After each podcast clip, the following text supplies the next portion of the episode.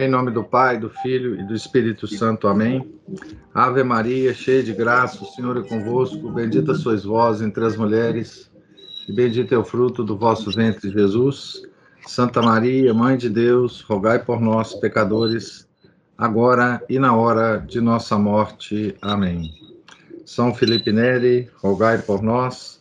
Nossa Senhora de Fátima, rogai por nós. Em nome do Pai, do Filho, do Espírito Santo. Amém. O Sheila, é, põe só o seu microfone no mudo aí. E a hora que você quiser falar, você liga ele de novo. Então, gente. Certo. É, nós vimos na, no nosso encontro passado como é que uh, o Edwin Hubble né, criou, é, na década de 30, com as suas observações no, no Monte Wilson, na Califórnia, um, um, um telescópio muito, muito grande, né? E a partir das observações dele, como é que ele criou, finalmente, né, a, a concepção do mundo que nós temos hoje, né, do, do universo que nós temos hoje. É, ele, através de uma série de raciocínios é, elaborados, né, justamente para é, tirar do universo mental é, do mundo, né, a, a Terra no centro do universo, ele chegou a loucuras é, que, assim, a gente talvez só, só veja em, em, em manicômio, né? Então, ele transformou o, o nosso universo num universo bidimensional, não é? É, que estaria sobre uma, uma esfera que estava em expansão, não é? E, portanto, ele, é, ele, ele tornou o nosso universo um universo oco, é? sem centro, portanto, né? Se a Terra não pode estar no centro, é? É, então é, vamos tirar tudo do centro e colocar todo, todo o nosso universo em cima é, na superfície de uma esfera, e essa esfera se, aí sim, segundo as observações dele, deveria estar em expansão, como se fosse um balão que estivesse sendo então enchido, enchido né? vagarosamente. Ou, ou não, né? Aliás, ele está sendo enchido muito, muito, muito rapidamente, né? Na concepção dele. Isso levou rapidamente, né? É, logicamente, a, a teoria do Big Bang que é, digamos assim, a, a, a teoria mais queridinha é, dos heliocentristas, por razões óbvias, né? É, para não considerar a Terra como centro. E nós já vimos umas, umas, uns problemas com, com essa teoria do Big Bang no nosso encontro passado. E, mas todo mundo hoje trabalha né, como se o Big Bang, é, a teoria do Big Bang, fosse a, a explicação última da, da nossa origem. Né? A teoria do Big Bang ela tem é, dentro dela uma, uma concepção que, que se espalhou por toda, toda a cultura não só a, a, na ciência, na física, etc., mas também eh, teve uma influência enorme na, na, na, na biologia, na, no fortalecimento né, é, de, uma, de uma concepção que é a seguinte: tudo que você olha em torno de você, não é, que parece organizado, que parece ter uma estrutura organizada, essa estrutura surgiu não de um criador que criou essa estrutura, mas de duas coisas concorrendo para que isso possa ser feito. Quer dizer, é o tempo e o acaso. A aleatoriedade. Então, é, as pessoas hoje têm a impressão né, de que você olha para um passarinho, ou por uma árvore, ou para qualquer coisa que tem uma estrutura que possa ser assimilada pela mente humana, ela fala assim: bom, isso aqui surgiu depois de muito tempo. Ela não, isso, essa árvore não, não existia como, como tal, né?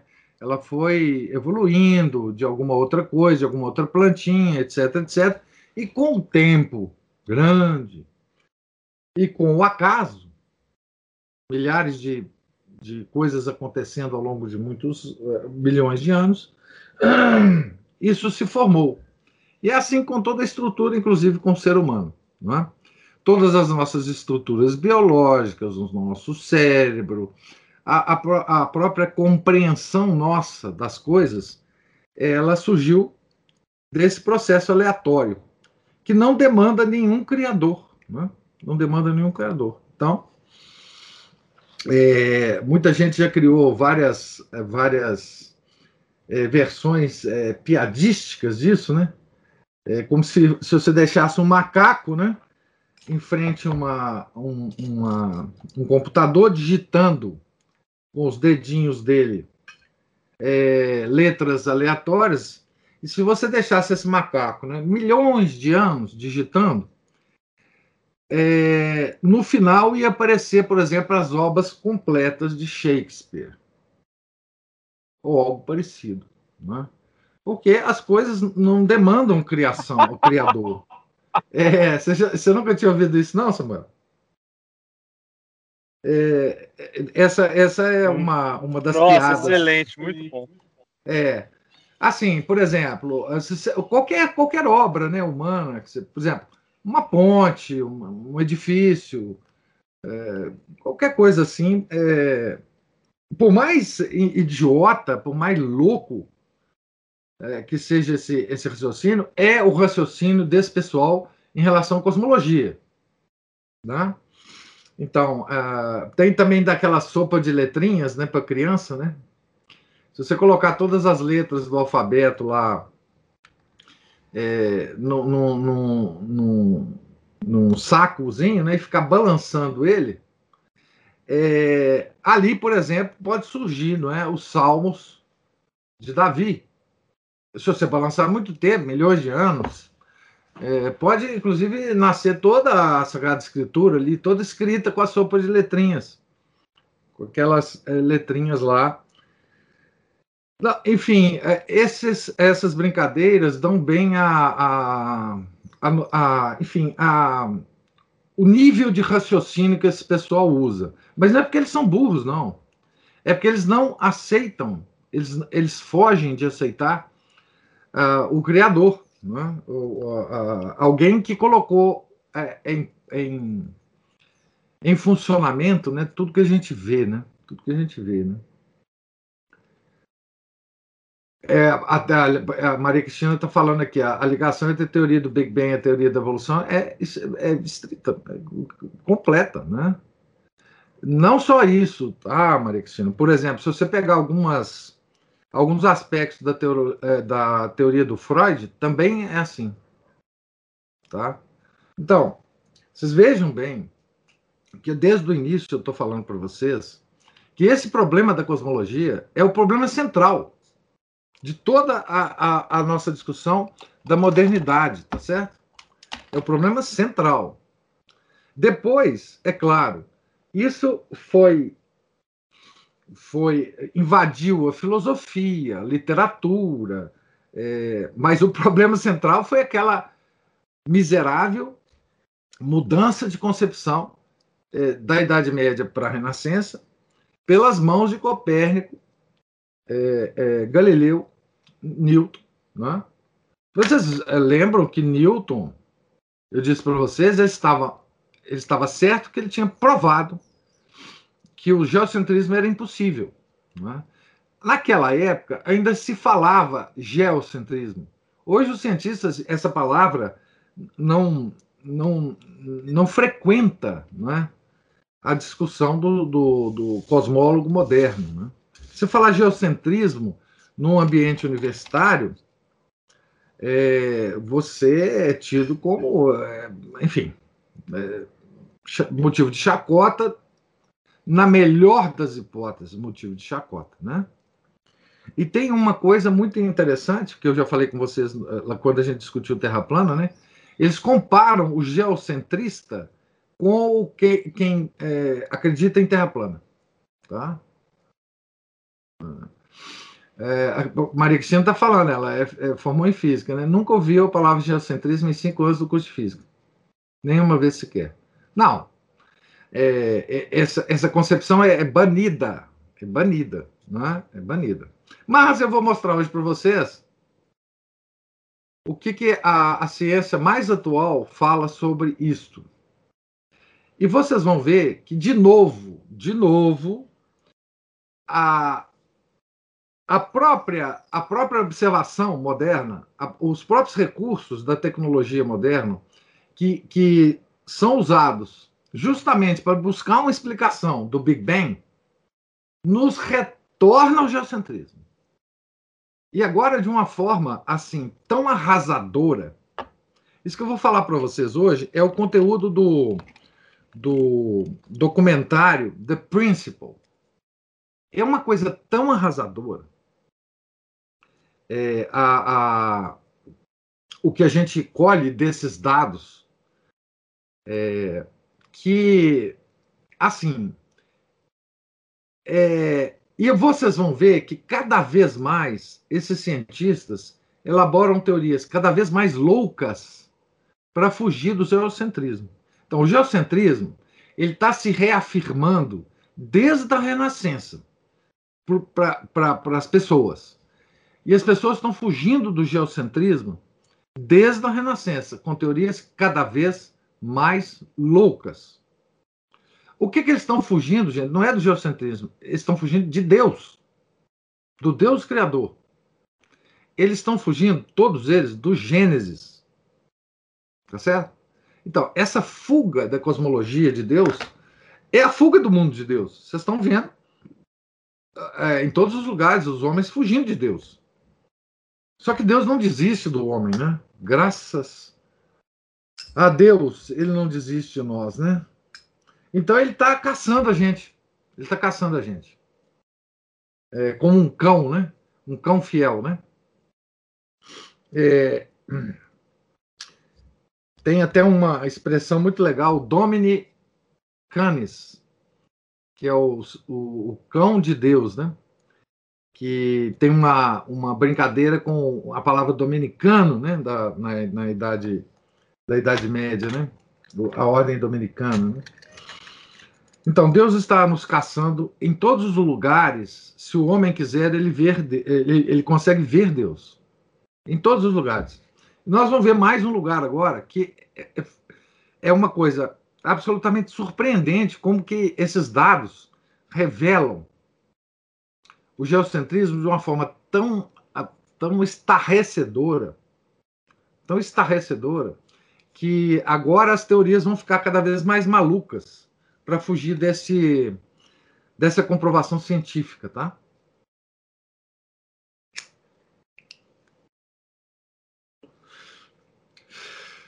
Esses dados são dados dos últimos 20 anos, tá? Então, dos anos 2000 para cá.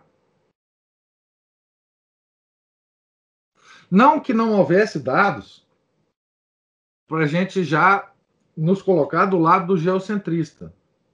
Mas é que esses dados são estarrecedores. Né? Muito mais fortes do que os outros. Né? Tá certo?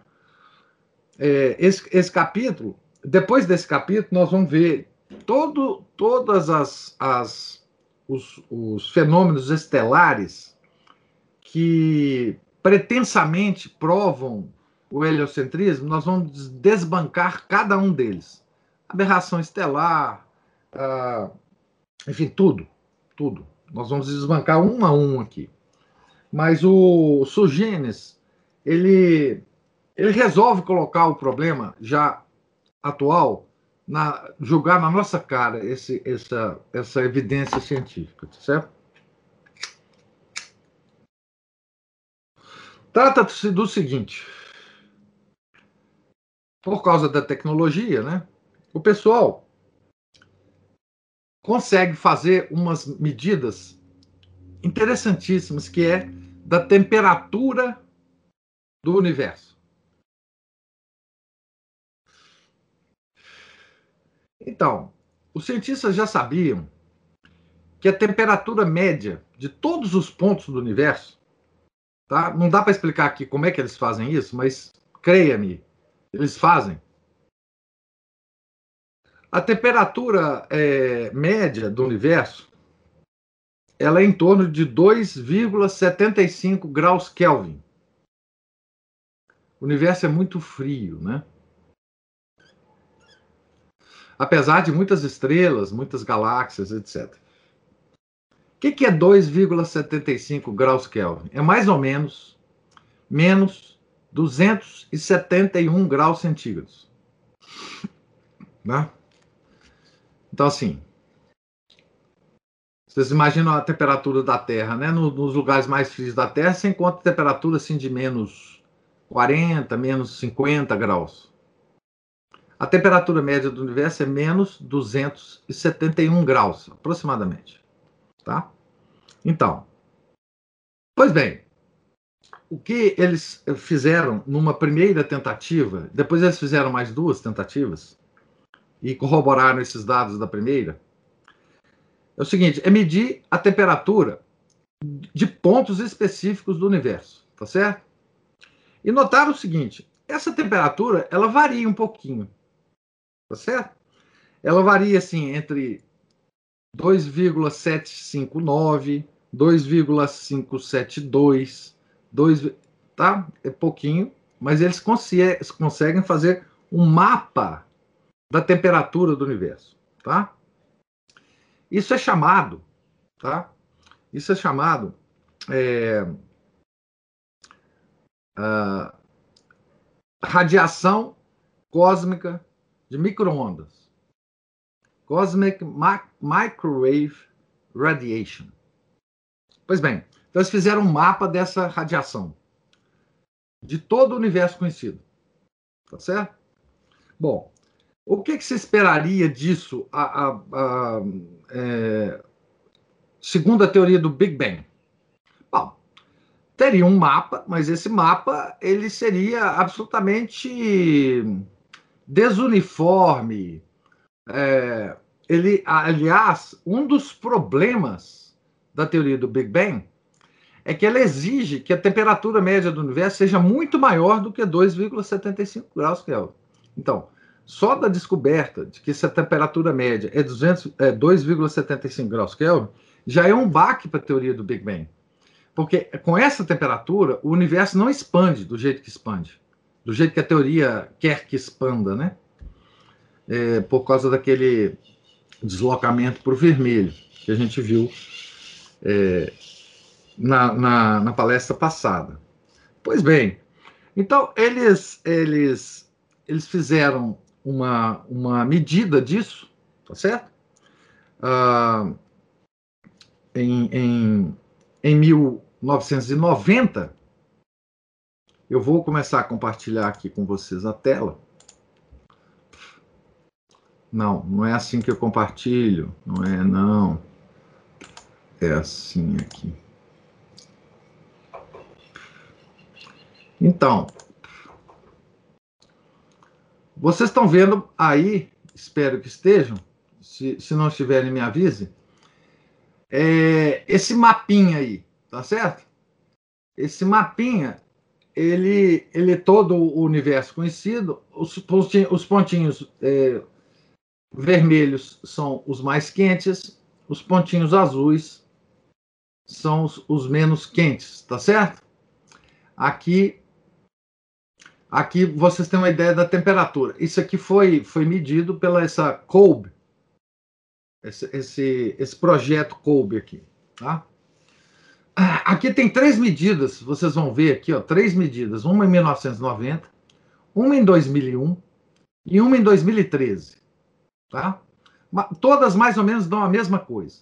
Então, os pontinhos vermelhos aqui, ó, eles se referem a uma temperatura de 2,759 graus Kelvin, as, as mais frias 2,752 graus Kelvin, aqui nessa, nessa figura, tá certo? Nessa figura aí, tá? Então vocês veem que tem três é, tentativas. Por que, que tem três tentativas? É porque isso é tão extraordinário que eles não acreditaram na, nas duas primeiras tentativas, tá certo?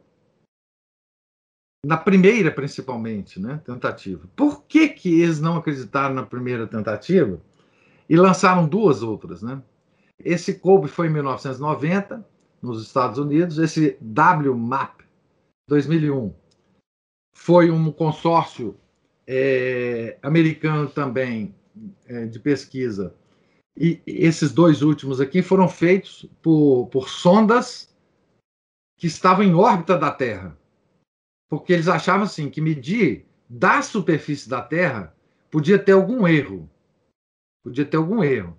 Então eles mandaram é, as sondas é, em satélites é, que estão as, a, acima da, da Terra, é, além da atmosfera da Terra. Em 2001 eles fizeram isso e um consórcio europeu em 2013 fez de novo essa medida também fora da atmosfera da Terra. Tá certo? Nas regiões mais superiores lá do, do planeta. Pois bem, agora, esse pessoal, então teve um cara, um cara específico, vou mostrar a carinha dele para vocês. Esse cara aqui, ó. Esse cara chama Max Tegmark. Max Tegmark. Então ele pegou essas, essas medidas de temperatura, fez um programa de computador e plotou esse, essas temperaturas é, de, um, de, um, de uma maneira mais significativa para nós, né? E ele notou uma simetria entre os lugares quentes e os lugares frios extraordinária. Porque essa simetria tem a ver com a Terra. Tem a ver com a nossa terrinha aqui. Eu vou explicar o que, que isso significa para vocês, mas vamos ler o que, que esse cara falou é, a respeito do dia em que ele finalmente rodou o programa dele e conseguiu a essa simetria, essa simetria. E, então ele, ele, ele relata o seguinte aqui. Ele, esse cara participou do, do do documentário The Principle, tá? Então ele faz a seguinte a seguinte descrição. Eu fiz um, programa, um programa de computador às três horas da manhã. E aí eu apertei Enter. E aí, puf! A figura, a, a, a, o diagrama apareceu para mim. Meu Deus, loucura, loucura. Nunca ninguém tinha visto a figura antes. Eu verifiquei o meu programa, não tinha nenhum erro. Continuando aqui.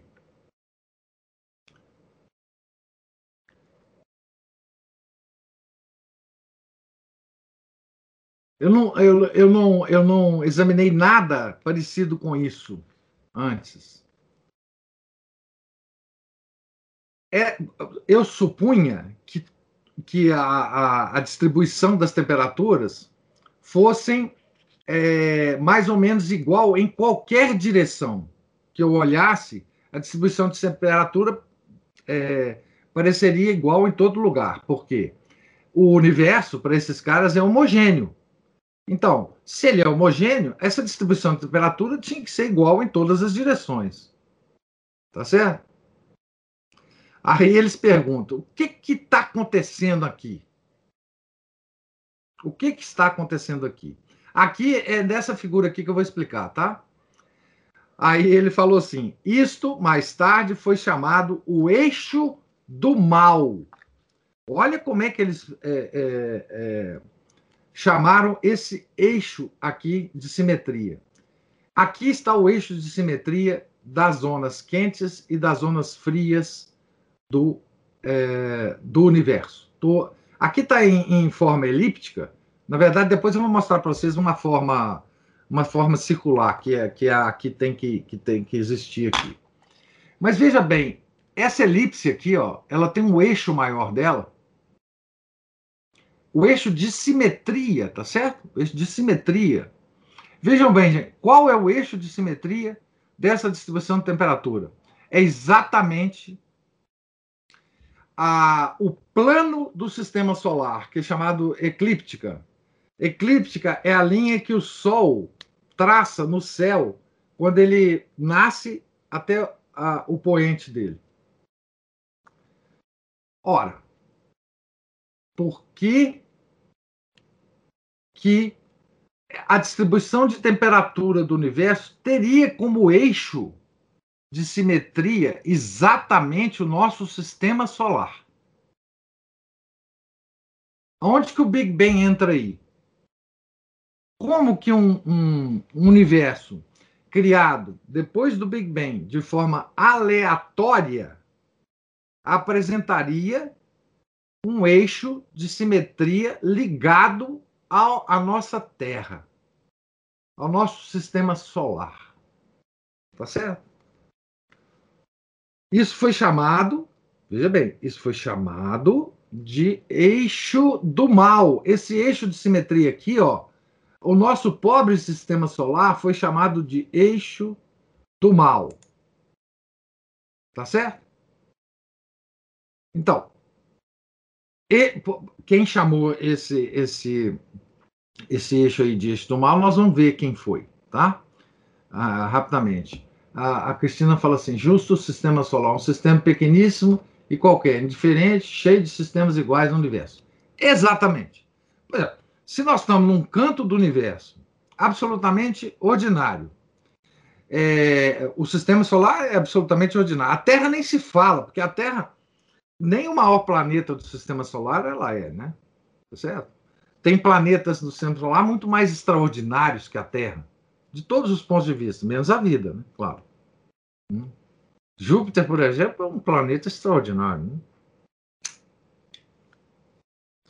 Pois bem, o pessoal enlouqueceu com isso. Enlouqueceu. Esse é o Ted, uh, o Ted Tegmark, né, o físico, ele, ele enlouqueceu também.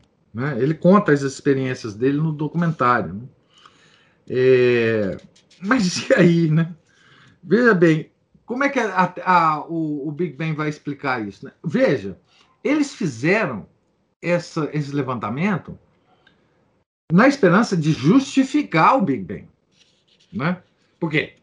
É, se tivesse dado algum tipo de, de, de distribuição de temperatura aleatório, bem, aí nós já tínhamos uma aleatoriedade né, ligada ao Big Bang e, e, tudo ia ficar mais tranquilo para esse pessoal. Tudo ia ficar mais tranquilo para esse pessoal. Pois bem, então aqui vocês, é, na figura, vocês observam que existem aqui é, é, zonas frias, zonas temperadas, né? E zonas de maior é, maior temperatura, dependendo da cor aí que vocês estão vendo, né? Vermelho mais quente, azul mais frio e, e as cores intermediárias são são zonas de temperatura mais temperada, né? Mas se vocês, ah, se a gente, né, a, o pessoal começou a trabalhar com essas zonas de, de maneiras uh, da, das mais diversas possível, né?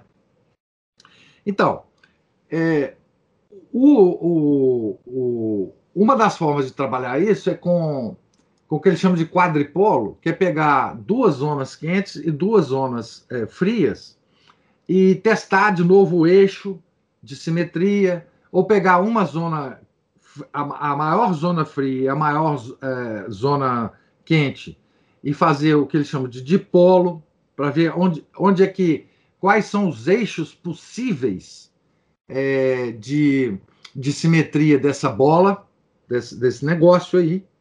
Mas uma coisa incrível é o seguinte: se você fizer isso para a zona mais quente e para a zona mais fria, tá certo? Eu vou colocar uma figura aqui que o, o próprio Sugines coloca. Olha como é que vai acontecer o eixo.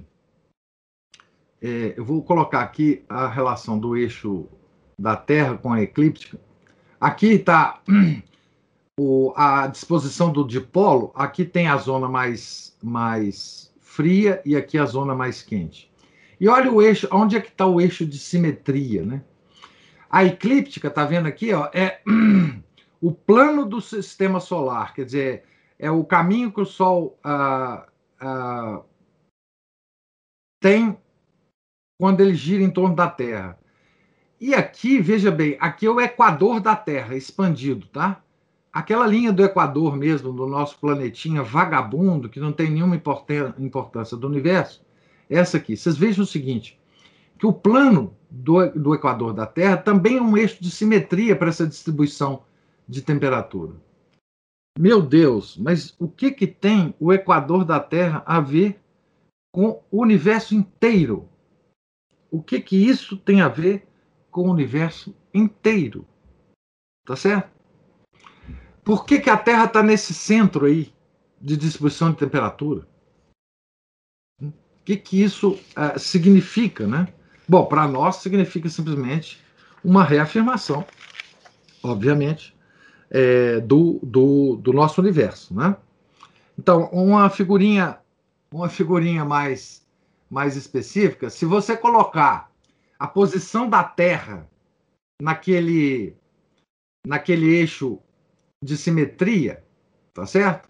Do, da, de, da, do, do quadripolo, das distribuições de temperatura do universo, vocês vão ver que a Terra está exatamente no centro do eixo maior dessa elipse. No centro do eixo maior dessa elipse. Aqui está a Terra. Tá? É, não está, obviamente, em, em escala, né? mas a, aqui está a Terra, né? no centro. Tá certo? Pois bem, é, se você pegar, eu vou mostrar aqui mais uma, mais uma figurinha para mostrar para vocês. Se você pegar o plano de simetria em relação à eclíptica e o plano de simetria em relação, desculpe, o eixo de simetria em relação à, à eclíptica, que é o caminho do Sol, e o eixo de simetria em relação ao equador e traçar esses dois eixos nessa bola aí, olha o que, que vocês vão encontrar os dois eixos de simetria possíveis dessa. Olha que coisa linda! Os dois eixos de simetria possíveis dessa distribuição de temperatura, eles se encontram exatamente no centro da Terra. No centro da Terra.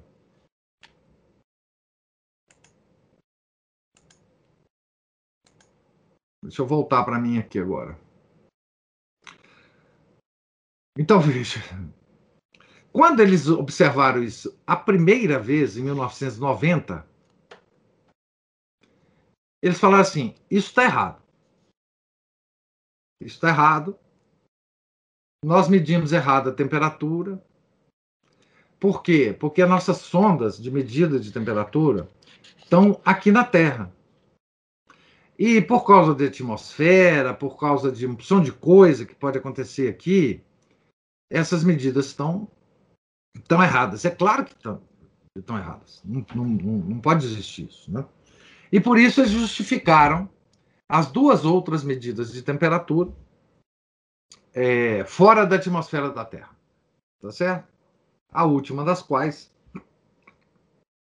é em 2013 nossa, tem sete anos isso, né?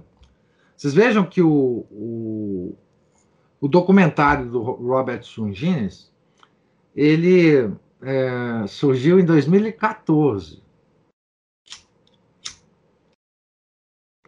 Logo depois da última missão para medida de temperatura do universo, tá?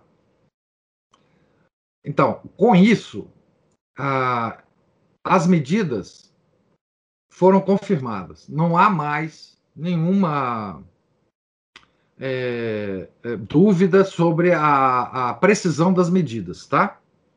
Não há.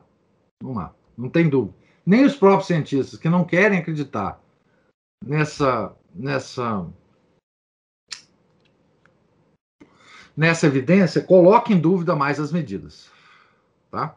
Então todo mundo já aceita as medidas como a, a, as que são precisas mesmo. Então, é, vamos ver o que, que um outro cientista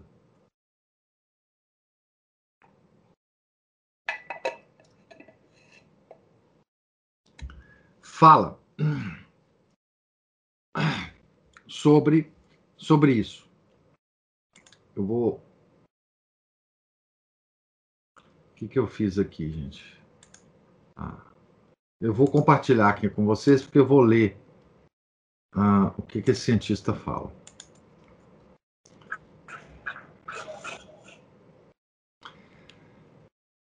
Esse cientista aqui é o Dr. Krauss. Ele é um, um grande, um grande, famosíssimo cosmólogo. Né? Ah, vivo, vivinho, vivinho. Então ele, ele fala aqui o seguinte: mas quando você olha para o CMR, aqui tá, saiu errado, né? Cosmic Microwave Radiation, CMR, esse mapa, quando você olha para esse mapa, né? Você também vê que a estrutura que é observada, a estrutura que é observada, está disposta de uma maneira estranha, correlacionada essa estrutura correlacionada com o plano da Terra em torno do Sol. Veja, ele usa aqui o modelo heliocêntrico, tá? A eclíptica é o plano da Terra em torno do Sol. Será que isso é a volta do Copérnico nos assombrando? Isso é loucura. Isso é loucura. Nós estamos olhando para todo o universo não há a menor possibilidade de que ele tivesse uma correlação de estrutura com o nosso movimento em torno do Sol. O plano da Terra em torno do Sol, a eclíptica.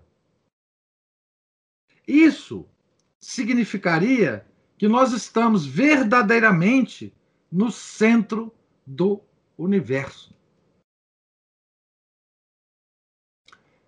Esse cara é, é heliocentrista, tá? E ele está se demonstrando aqui só o, a surpresa, eu diria, o horror é, dele ao olhar é, esse mapa. Veja, gente, esse mapa ele só pode ser levantado depois de muito desenvolvimento tecnológico. Isso era impossível de ser feito há 50 anos atrás. Tá certo?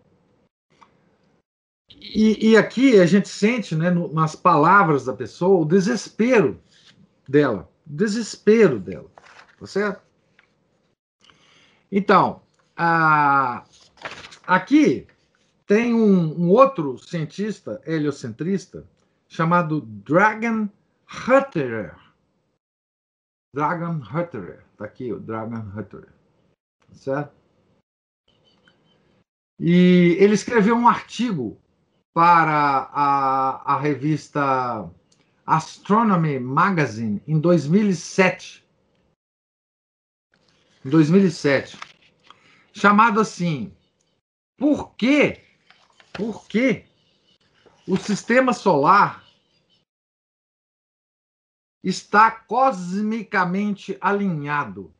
O artigo dele é, tinha esse, tem, tem esse título. Né?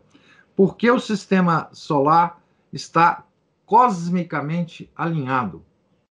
Olha o que, que ele escreve aqui, vou ler para vocês. A possibilidade desses alinhamentos acontecendo, a, a, possibilidade desses alinhamentos acontecerem é 0,1%, é menos de 0,1%. Por que a, o mapa né, de temperatura, o padrão do mapa, os padrões, desculpe, do mapa, são orientados com o nosso sistema solar, não pode ser entendido no momento, no momento, não pode ser entendido. Ora, para um cara desse falar isso, é assim, é muita hipocrisia, né? Como assim não pode ser entendido? Como? O que, que eles estão procurando entender aqui, além do que, uh, né? O próprio Robert Sugins fala assim: puxa, isso é um eufemismo do diabo, né? This is, that is quite an understatement. Bom, então, é... por que, que o, esse cara não entende isso, né? É porque esses dados, eles destroem simplesmente a teoria do Big Bang. E a teoria do Big Bang é a única possível para salvar os dados do, do Hubble. Porque se você não salvar os dados do Hubble, o Hubble já prova que nós estamos no centro do universo. Por causa daquele deslocamento para o vermelho das galáxias, né? É simplesmente isso. Não tem. E se você não salvar o Big Bang, você não salva o sistema de Copérnico. É simplesmente isso. Não tem outra coisa para fazer, não é? Por quê? Na verdade, o que acontece no universo é isso aqui, ó. Você tem um plano da eclíptica e você, você tem uma distribuição de temperatura. Aqui frio, aqui quente. O plano de simetria dessas, do, desses dois, dessas duas regiões é justamente o plano do sistema solar. Tá? Essa figura aqui, inclusive, é a figura do próprio artigo do, do cara. Tá certo? Essa é a figura do próprio artigo do cara. Tá? Bom, mas quem deu o nome para esse eixo de simetria, ou esse plano de simetria, se quiserem, Eixo do Mal. Eixo do Mal. Bom, esse. Quem deu esse nome foi esse rapazinho aqui, ó, chamado João Maqueijo, Maqueiro, né? Deve ser, deve ser mexicano, espanhol, enfim, alguma. Ele escreveu um artigo. Ele escreveu um artigo chamado O Eixo do Mal. O Eixo do Mal.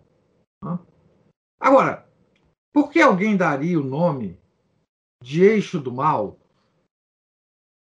para esse eixo de simetria? O que, que, que, que vocês acham, gente?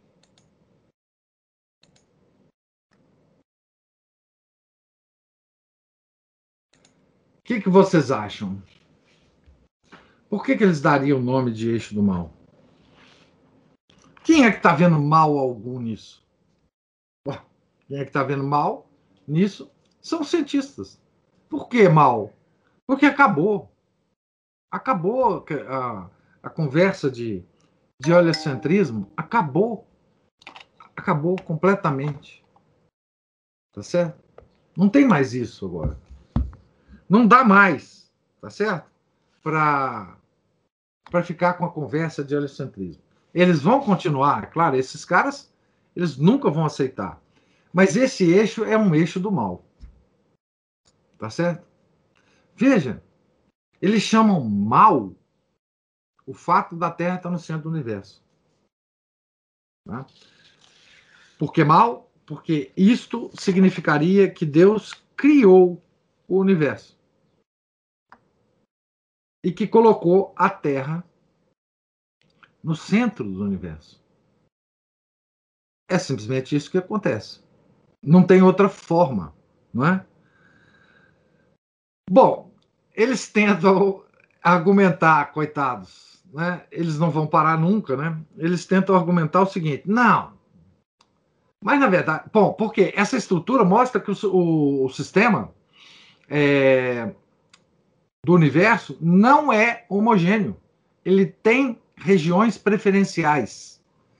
O, a, a, é, quando eu falo universo homogêneo, significa o seguinte: nenhum lugar do universo é preferencial a nenhum outro.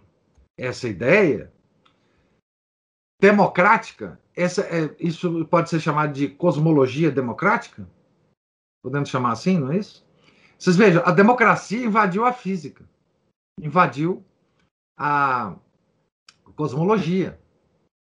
Não é uma boa coisa essa coisa de democracia, tá? Ainda mais quando mistura com física e cosmologia. Não é de jeito nenhum, né? Mas ela invadiu a física e, e o pessoal fala assim: ah, não, não tem, não tem lugar privilegiado no, no, no, no, no universo. Isso é o equivalente a dizer assim: cada, cada indivíduo é um voto. Não tem voto preferencial. Cada indivíduo tem direito a votar cada indivíduo pode votar num candidato, né? Pois é, democracia é mesmo um valor universal. É exatamente. Tá certo? Então, o fato de você acreditar que universo, o universo é homogêneo é uma espécie de democracia cosmológica. Tá certo? Esse pessoal é muito democrata. Mas quando você descobre que tem um eixo preferencial, o universo tem um eixo preferencial. Só isso já é escândalo. Agora, o escândalo é, é assim, aberto e extraordinário, estrondoso, se esse eixo passa pelo equador da Terra. Aí não dá. Aí não dá. Tá certo? Então, por isso, esse eixo é do mal. Tá certo? Esse eixo é do mal. Eles falam assim, né? Os cientistas. Não, mas isso é conversa fiada, porque assim, 95% do universo é homogêneo. É homogêneo. E eles estão certos. Se você olhar para o universo como um todo, ele 95% dele é homogêneo. É claro que é. Mas o único lugar que não é homogêneo é exatamente aqui na Terra. A Terra é exatamente a desem... de... deshomogeneidade fundamental do universo. Porque foi aqui que Deus quis que fosse assim. Deus não se preocupa com o resto do universo. O resto do universo pode ser homogêneo do jeito que for. Mas aqui, não. Aqui não. Peraí. Aqui é meu lugar. É o lugar das minhas criaturas. É o lugar dos, do, do, do do homem, que eu criei a minha a minha semelhança, né? Aqui é onde ele vai ficar. E aqui não é homogêneo. O universo todo presta homenagem. Presta atenção. O universo presta homenagem à Terra permanentemente, em todos os momentos de existência do universo. Ele está prestando uma homenagem à Terra. Ele está sendo é, inhomogêneo em relação à Terra. Aqui é um lugar preferencial nosso. Os cientistas percebem perfeitamente o que eu estou falando para vocês. Eles não são burros, não. Eles são geniais. Não, não pense que esses cientistas são burros. Não pense. Né? Eles são geniais, né? Mas que senta assim. É, exatamente. Como Deus humilha os soberbos. Fica imaginando ele vendo esse cientista descobrindo isso tudo. Pois é. Mas, na verdade, claro, para Deus, cada cientista é uma alma que tem que ser salva, né? E ele está tentando. Por que, que os cientistas sempre descobrem a mesma coisa? Porque o universo é assim. Não tem jeito de descobrir mais nada além disso. Claro, tem muita coisa para ser descoberta no universo, mas todas elas estarão correlacionadas com esse lugar especial nosso, né? Mas aí eles ainda tentam uma, ah, os cientistas tentam fazer de tudo para ficar livre do eixo do mal. Então eles descobriram, é, eles descobriram uma coisa muito interessante, tá certo? Porque você pode trabalhar aquele mapa de temperatura a, através de, de, de computação gráfica e apresentá-lo de uma maneira diferente. Eu vou mostrar para vocês a maneira com que eles apresentam o mapa. Não está errado, não. Mas veja bem que hipocrisia, tá certo? E que corrupção da mente. Eu vou mostrar para vocês o mapa que eles apresentam.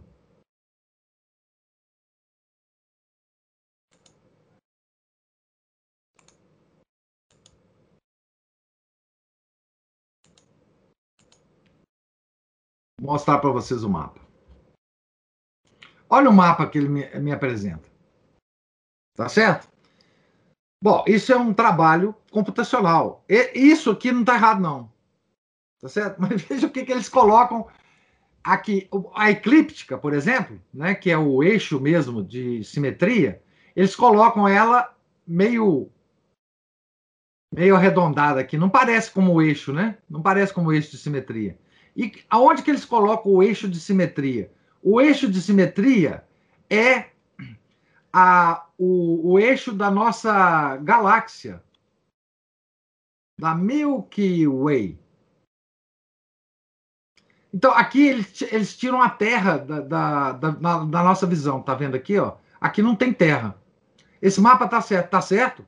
Esse mapa tá certo. Mas aí, veja bem, eles colocam como eixo a nossa galáxia. Eles simplesmente adiam o problema.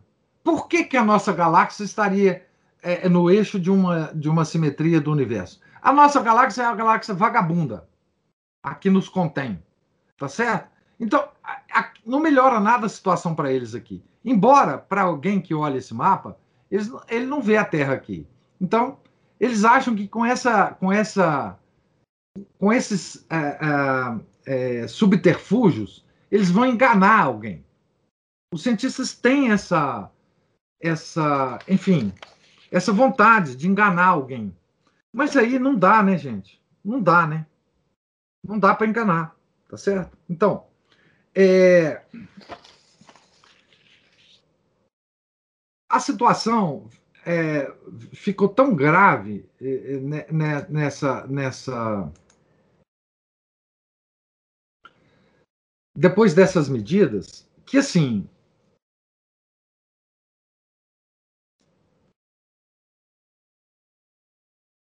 Eu vou ler algumas. algumas. Vocês já entenderam, certamente, a questão.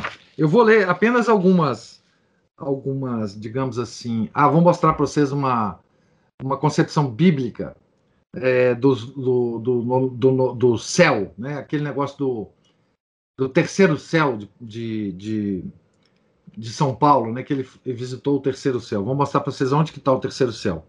Mas eu, eu vou ler antes é, uma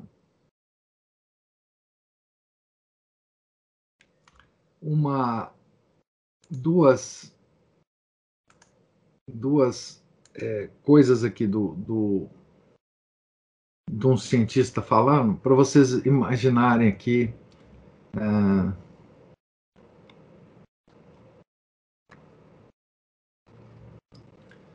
Depois que eles apresentaram essa, essa figura aqui, vários cientistas reagiram a isso, sabe? É, vários cientistas é, reagiram a isso e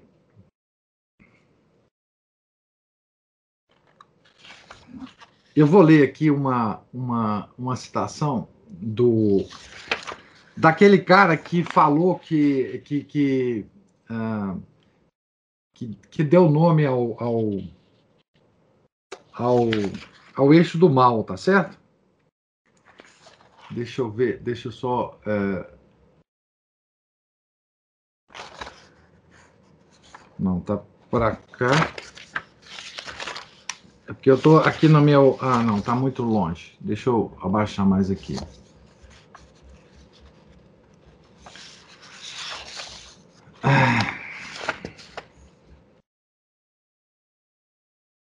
O livro é muito engraçado, gente. Vocês têm que ler. Ele tem muita, muita coisa engraçada que ele fala aqui que não dá tempo de. Então, o que, que esse doutor Maquejo falou, né? Que essa, que essa simetria, né, poderia estar nos dizendo algo fundamental sobre o nosso universo. Poderia, tá? Poderia. Talvez mesmo que o, o modelo do Big Bang esteja errado. A grande questão é: o que, que poderia ter, causar essa distribuição de temperatura? Uma outra maneira de criar uma direção preferencial seria um universo rotativo, um universo que esteja é, em rotação. Por quê? Isso poderia, poderia privilegiar o eixo de rotação como um, uma, uma direção preferencial entre todas as outras. Então, aqui, mesmo no artigo em que o cientista é, nomeia esse eixo como eixo do mal, ele está admitindo que o, o sistema o geocêntrico, que é justamente o universo girando em torno de nós. Então ele está dizendo assim: esse giro do universo poderia realmente, dinamicamente, criar um eixo preferencial. Tá? Então, no fim, no fim das contas, sabe aquelas, aquelas matérias de jornal que tem um título chamativo? E que quando você vai ler a matéria, não tem nada a ver com o título, é justamente o contrário do título, né? É, e que lá no final, nas últimas, nos últimos parágrafos do artigo, o jornalista, mesmo sem querer, ele fala alguma coisa sobre a verdade do que está acontecendo. É exatamente isso aí. Por quê? Eles sabem que as pessoas leem principalmente as manchetes dos jornais, né? Depois, eles leem só as primeiras, os primeiros parágrafos do artigo. Então, eles não chegam lá, lá, lá embaixo. A mesma coisa os cientistas fazem. Se escreve um grande, um grande artigo e lá nas conclusões eles colocam alguma coisa para salvar a pele deles. Salvar a pele deles, tá certo? Então, outra outra outra outra citação aqui, tá certo? Do próprio do próprio Maquejo. Vou, vou ler aqui para vocês, por exemplo. Ele fala assim: por exemplo, se mais galáxias estiverem rodando sobre si mesma, né, spinning, não é? É, é, no, num sentido do que no outro, né, se estiverem girando num sentido mais do que num outro sentido, isso implica que o universo tem um spin líquido, um, um momento angular líquido, tá certo? Numa particular direção. Como o, o momento angular pode, não pode nem ser criado nem destruído, o universo deve ter vindo à existência com um spin, com um momento angular. Quem colocou o universo girando. E o que que esse giro, a, a que que esse giro se relaciona? Então, eu vou explicar para vocês. Aqui ele está falando o seguinte: o universo, se ele estiver girando num sentido mais do que no outro, ele criaria essa direção preferencial. Mas a gente sabe que um, um corpo girando, esse giro dele, esse momento angular dele, não pode ser nem criado nem destruído. Portanto, quando o universo foi criado, ele já foi criado com esse giro. Esse giro não pode ter sido uma, uma é, consequência do Big Bang esse giro não pode ter sido uma consequência do Big Bang. Ele, o universo já teria que ser criado com esse giro preferencial. Mais uma vez, ele admite que o universo tem, tem que ter sido criado do jeito que ele está, e não através de um Big Bang. Tá certo? E não através do Big Bang. Então, Aqui o, o Sugines fala assim: somente alguém com letra maiúscula pode ter começado esse giro. E esse alguém deve ser Deus. pois o movimento angular não pode começar a si próprio, ser origem de si próprio, esse movimento angular. Além do mais, o universo está girando em relação ao trono de Deus, que é o terceiro céu. E a Terra é o seu footstool. O que, é footstool? Footstool é aquele, aquele banquinho que as pessoas colocam quando elas vão sentar para colocar os pezinhos em cima dele, para ficar mais confortável. Eu lembro que todas as nossas reuniões na, na, na nossa associação, a Giovana, que é muito baixinha, ela pega sempre uma, uma cadeirinha de criança para colocar o pezinho em cima. Isso é o footstool. Então, a terra é o banquinho que Deus coloca os seus pés. Tá certo?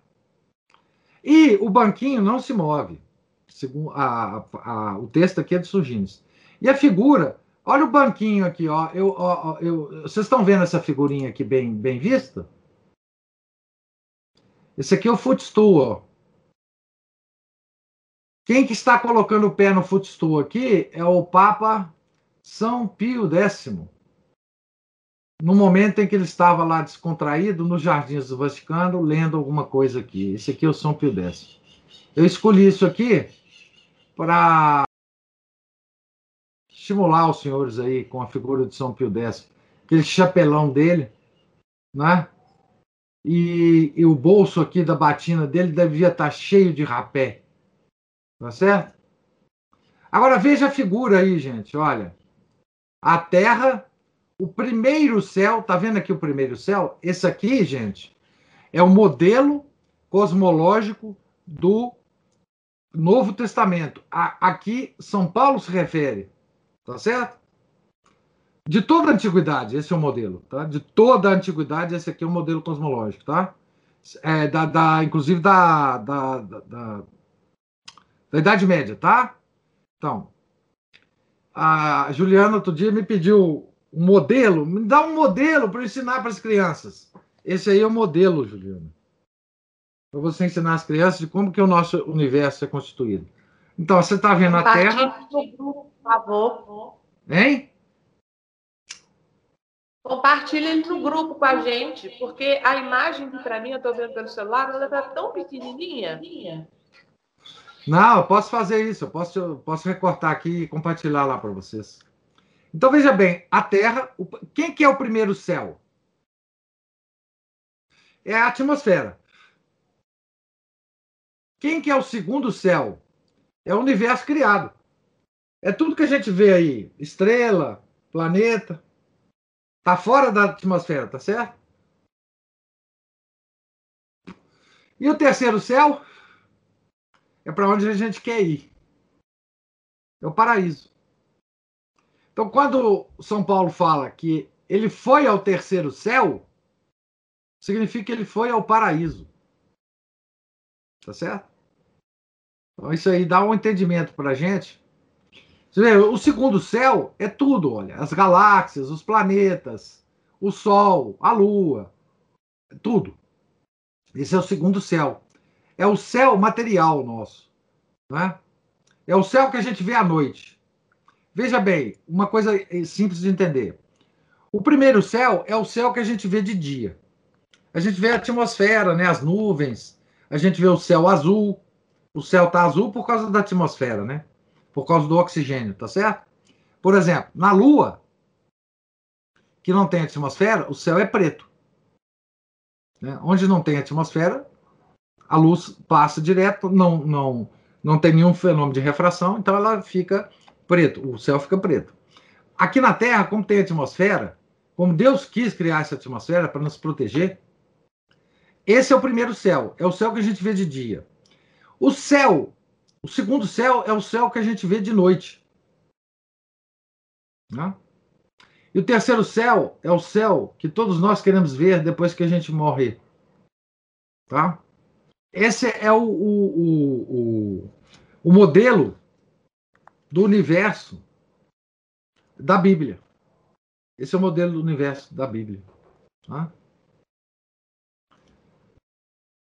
Essa expressão footstool, ou é, em português, é, a, esse, esse, essa palavra footstool é escabelo. Esse cabelo é exatamente essa, esse apoio de pé. Né? Esse, essa palavra aparece em Isaías 61, 66.1 e Salmos 132, 7. Segundo aqui a referência do Sugines. Tá certo? Então, esse é o Professor, modelo...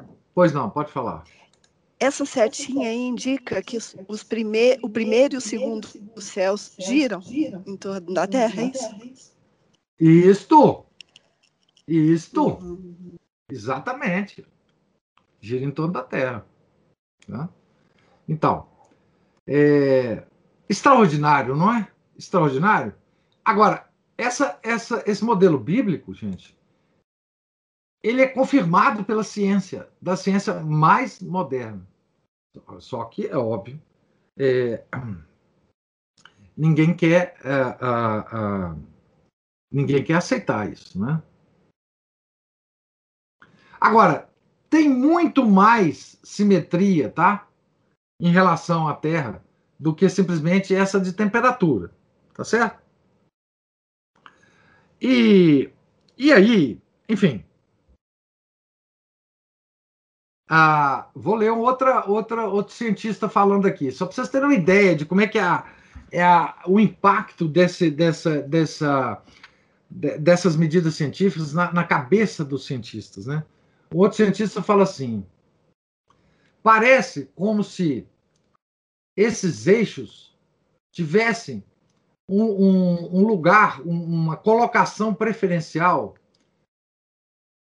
no esquema geral das coisas, implicando um aparente, uma aparente ruptura no princípio de Copérnico. Ou sua mais sua generalização maior. O princípio cosmológico, que o princípio de Copérnico tem uma, uma, uma generalização chamada princípio cosmológico. Segundo, o qual todas as teorias cosmológicas modernas são baseadas. O princípio de Copérnico afirma que a Terra não tem nenhuma posição eminente ou privilegiada. O princípio de Copérnico parece correr perigo. Veja, parece correr perigo. Eles não admitem nunca que acabou essa palhaçada. Tá certo? Acabou essa palhaçada, né? Aqui, o Tegmark, aquele que primeiro fez o mapa, né? Ele diz assim: o pêndulo começou a, a se afastar, né? Do princípio de Copérnico. Ele admite que tem um pêndulo, sabe? Qual que é esse pêndulo? Esse pêndulo é toda vez que sai uma nova leva de experimentação, o heliocentrismo fica cada vez mais difícil de aceitar. E agora, o pêndulo está lá, está mais afastado, é, na posição mais afastada do, do, do princípio de Copérnico. Tá certo? Então, é, o, o, o, Robert Sugines agora faz uma, uma uma, uma julgada muito bonita aqui é, a respeito das, das constelações, né? Das constelações. Ele mostra as constelações aqui. Não sei se está dando para vocês verem aqui. é, o, o, aonde que passa o eixo, né? O eixo de simetria aqui em relação às constelações, né? E, e, e não dá para deixar de, de notar, né? Que o eixo ele passa exatamente entre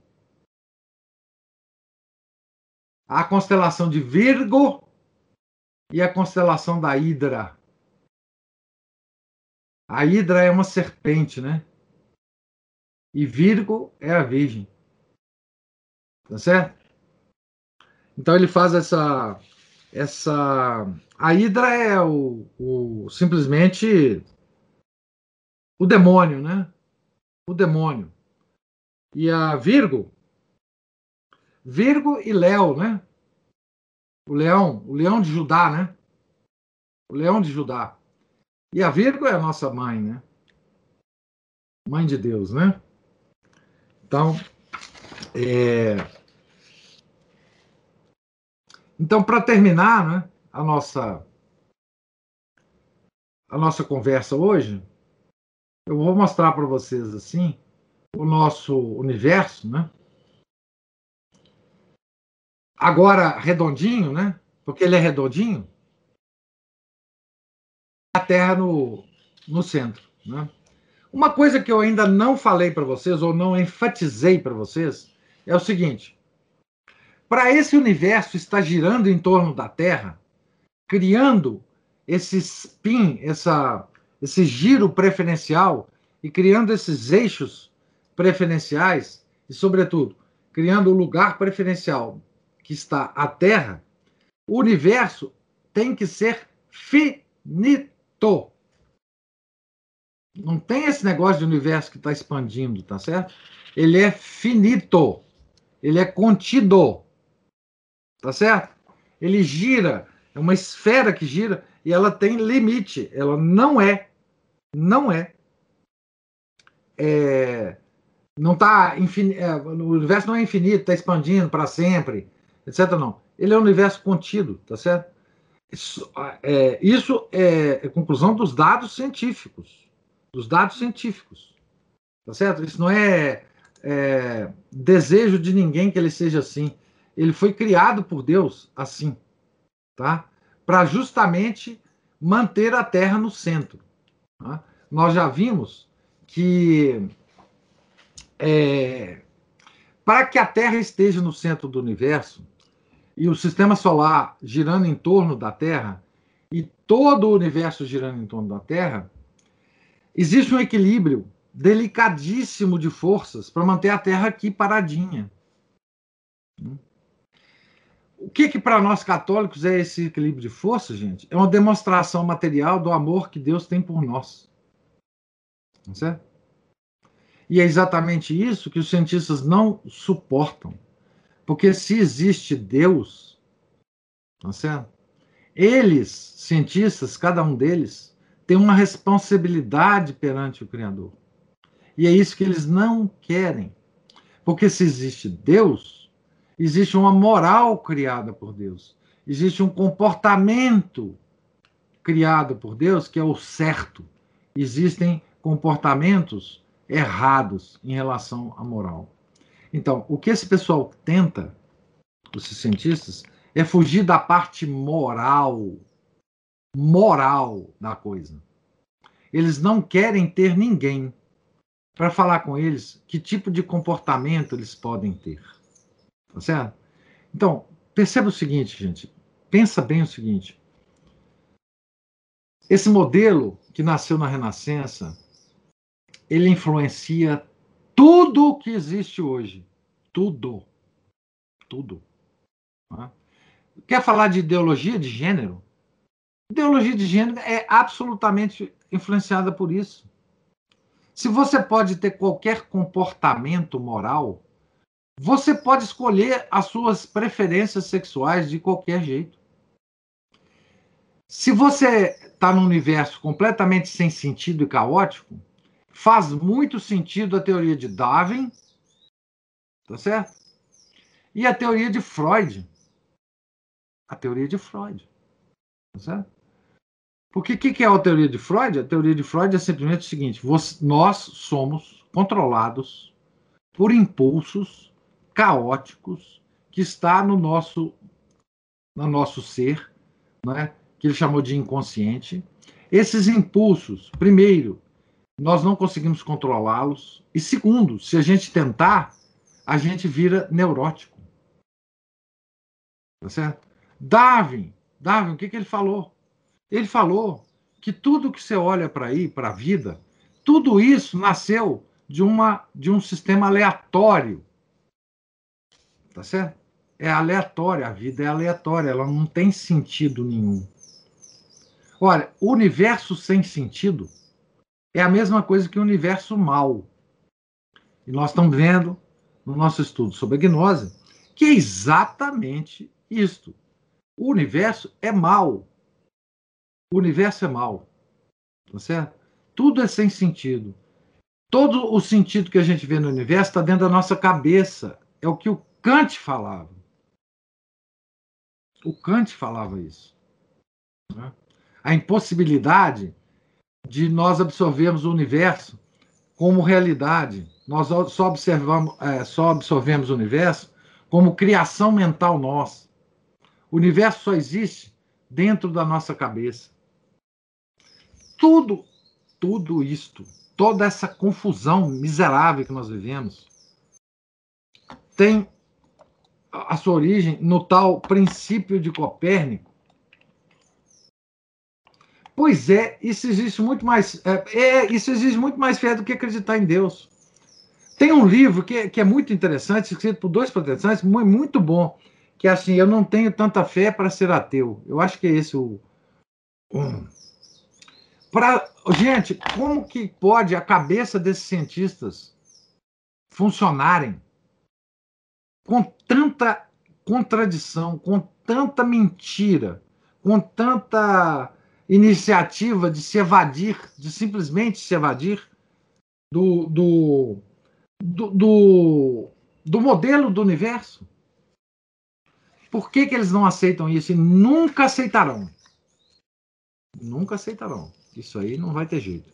Vocês vão ver as loucuras modernas, modernas, é, para ficar livre dessa desse universo criado por Deus e que nos colocou numa posição privilegiada. Porque, por exemplo, porque veja bem, aceitar uma posição privilegiada em relação ao universo, tá? Significa é, não tem tanta, não tem fé suficiente para ser ateu. Esse livro é extraordinário. Podem, podem comprar com, com força esse livro, tá?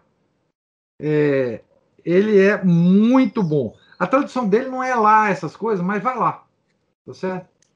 É, ele é muito bom, tá? É muito bom, é, é, porque ele trata da ciência, tá? ele trata do segundo da segunda lei da termodinâmica, do fim do mundo, é, de todas essas questões kantianas, é, freudianas, ele responde a tudo de uma maneira excepcional, excepcional, tá? É, então, veja a, a, a, construção dogmática que a ciência está tá nos impondo, né? É uma loucura sem pé nem cabeça. E eles preferem acreditar nisso do que acreditar na ordem que Deus criou, que eles estão vendo. A ordem que Deus criou está na cara deles. Está na cara deles. Né? Ah, em todos os sentidos. Tá certo?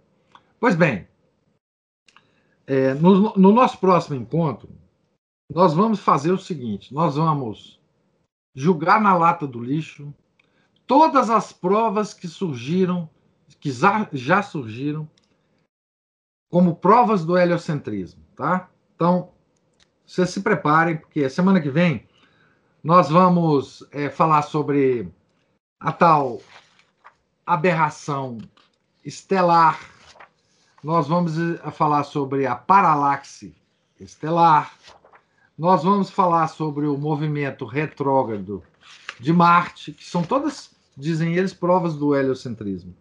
O, o pêndulo de Foucault, para quem conhece o pêndulo de Foucault, nós vamos desmoralizar o pêndulo de Foucault.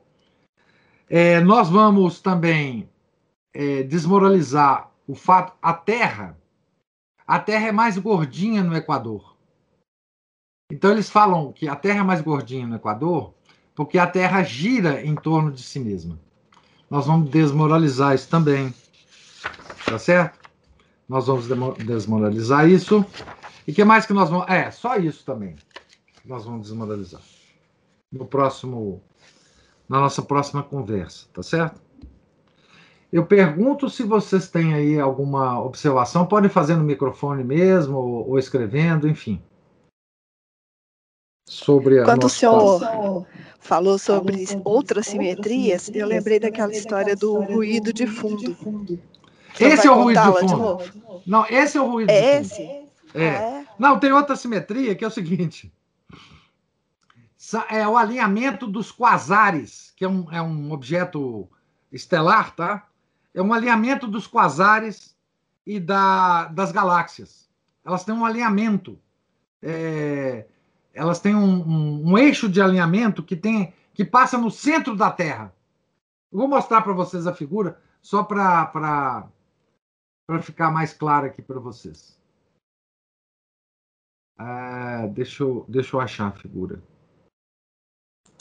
É, eu, eu, só, é, eu só não, não mostrei para não ficar tão cheio de a cabeça de vocês tão cheia de coisa.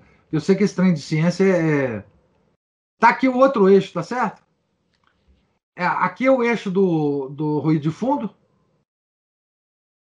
É, aqui o eixo do, do, do, do, da eclíptica, né, que é um outro eixo possível.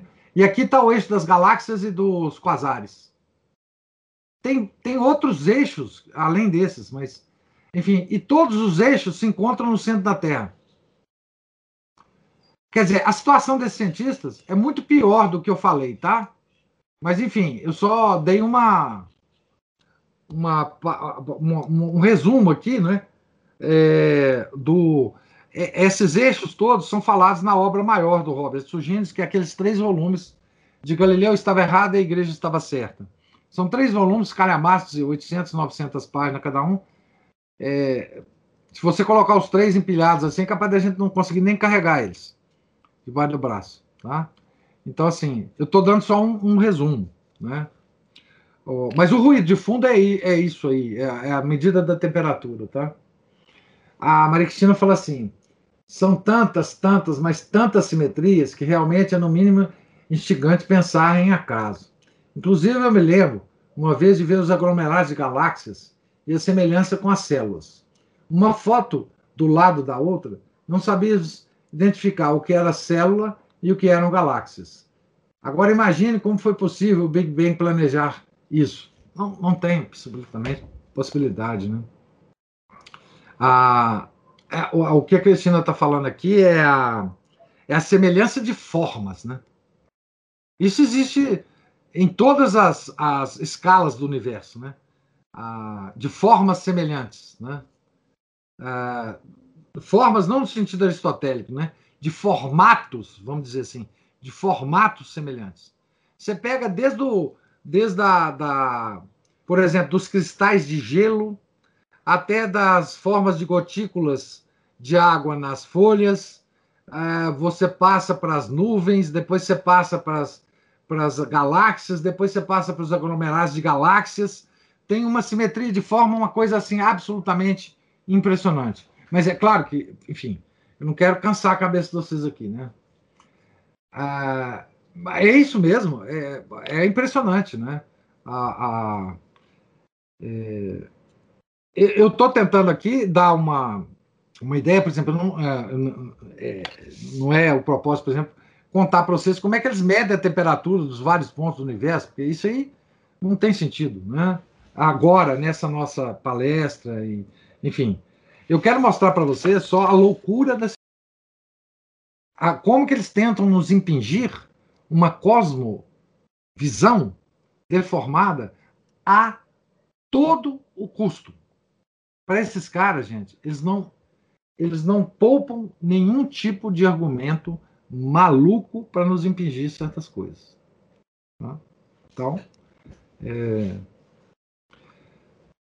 mais alguma é, observação, gente?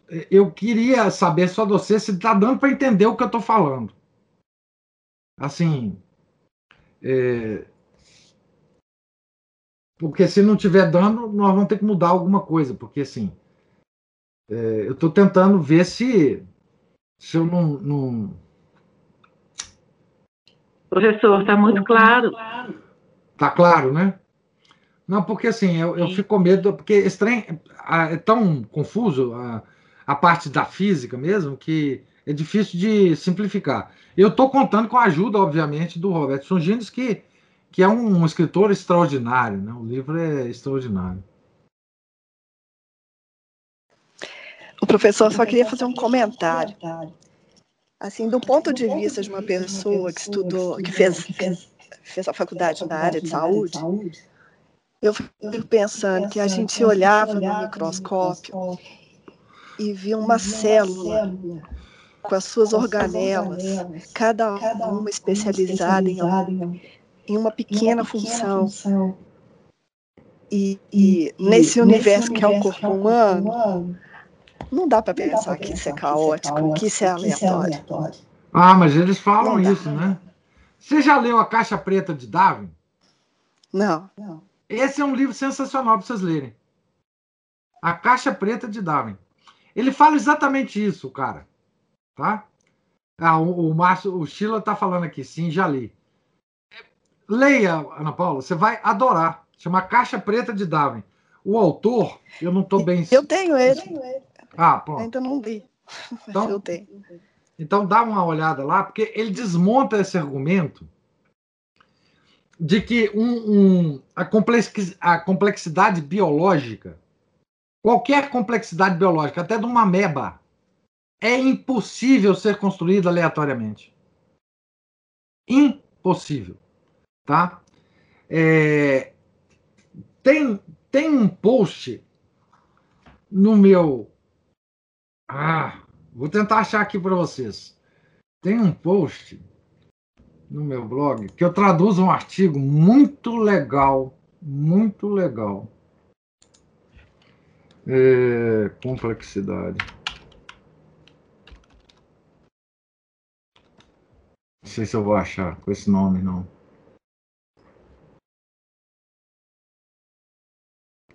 Hum... Só um minutinho, gente, eu estou aqui.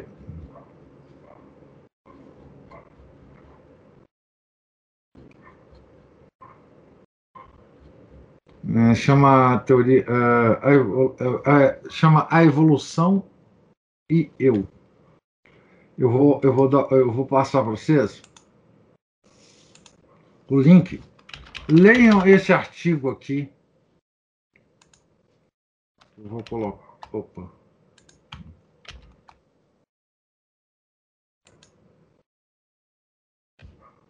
Do meu blog, vocês vão ter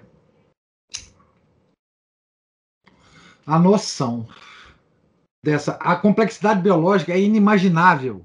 Inimaginável ter sido criada por, por evolução, tá? Um olho não pode surgir por evolução. É impossível, segundo explica. É, um olho. Não, mas nem isso. Assim, uma ameba. É, não, não é possível. O olho já é um trem muito complicado, né? É, enfim, é, mas assim, ameba. Né? Ah, tem um, um, um, os micro-organismos têm um motorzinho é que eles conseguem se movimentar rodando um rabinho. Um rabinho microscópico. Né? Esse motorzinho, que faz o rabinho é, é, mover, impossível ter sido é, é, criado é, por, a, a, por processo aleatório, né? E, e, no livro ele dá um exemplo de uma ratoeira. Como é que você construiria uma ratoeira? Ah, sim, mas o olho dos seres mais rudimentares, sim, Sheila, isso mesmo. E, no livro ele dá uma, um exemplo de como é que você construiria uma ratoeira por evolução. Impossível. Como é, como é que ela evoluiria, né? Ah, impossível. Qualquer, qualquer qualquer sistema minimamente complexo é, é impossível a, a surgir por, por, evolução. Não é assim? A evolução é uma mentira, mas é uma mentira, mas tão grande, mas ela faz sentido, entendeu? Por que, que ela faz sentido? Porque o universo, assim, tudo foi construído por aleatoriedade, a todas as galáxias, etc, etc. por isso que matar, matar a aleatoriedade na cosmologia, você mata todas as outras. E eles sabem disso. Os cientistas sabem disso.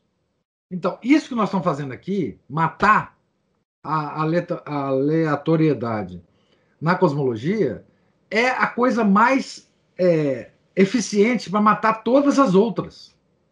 Se você provar que a Terra está no centro do universo, o universo está prestando homenagem a todo momento para a Terra, porque está girando em torno dela de uma maneira absolutamente fantástica, com forças para manter a Terra como ela está, não tem mais teoria da evolução, não tem mais Freud, não tem mais Kant, não tem mais Hegel, não tem mais Descartes, tá certo? Não tem mais essa pleia de, de, de, de destruidores da civilização ocidental. Eles sabem disso.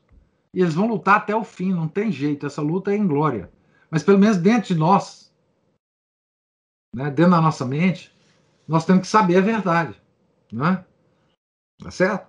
E, enfim, né? ler, ensinar para os nossos filhos, ler para os nossos filhos, é, enfim. Né? Tá certo?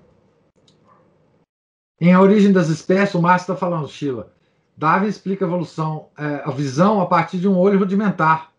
Mas não, é, exatamente, não explica como surgiu o olho rudimentar. Entendi, é isso mesmo. É, se tivesse havido um olho rudimentar, é, o, os outros uh, olhos dos outros animais poderiam surgir desse olho elementar. Só que ele, ele não nos deixa nenhuma informação sobre como é que surgiu o olho elementar, né? Tá certo? Então, fala, companheiro Darwin, o que, que, é isso, poxa? O que, que você está falando aí? Tá certo? E veja, quem não for darwinista hoje na universidade, na área de biologia, não sobrevive. Simplesmente é escanteado. Ninguém publica artigo de, de, de coisas que não são darwinistas. Gente, é, leiam o, o, o, guia politicamente incorreto do darwinismo. Eu não sei nem se está traduzido, né? Eu traduzi um guia politicamente correto, depois parece que apareceu outro. Leia o livro, o Guia Politicamente Incorreto da Ciência, sobre Davi, ah, o capítulo sobre darwinismo, vocês vão ficar absolutamente chocados. Absolutamente chocados. Tá? Esse, pelo menos, tem aí traduzido. É, Juliana, formidável, estudos, estudos, Deus recompensa. Pois é, esse é, se nós se nós conseguirmos desmontar essa mentira, as outras caem como dominó, né?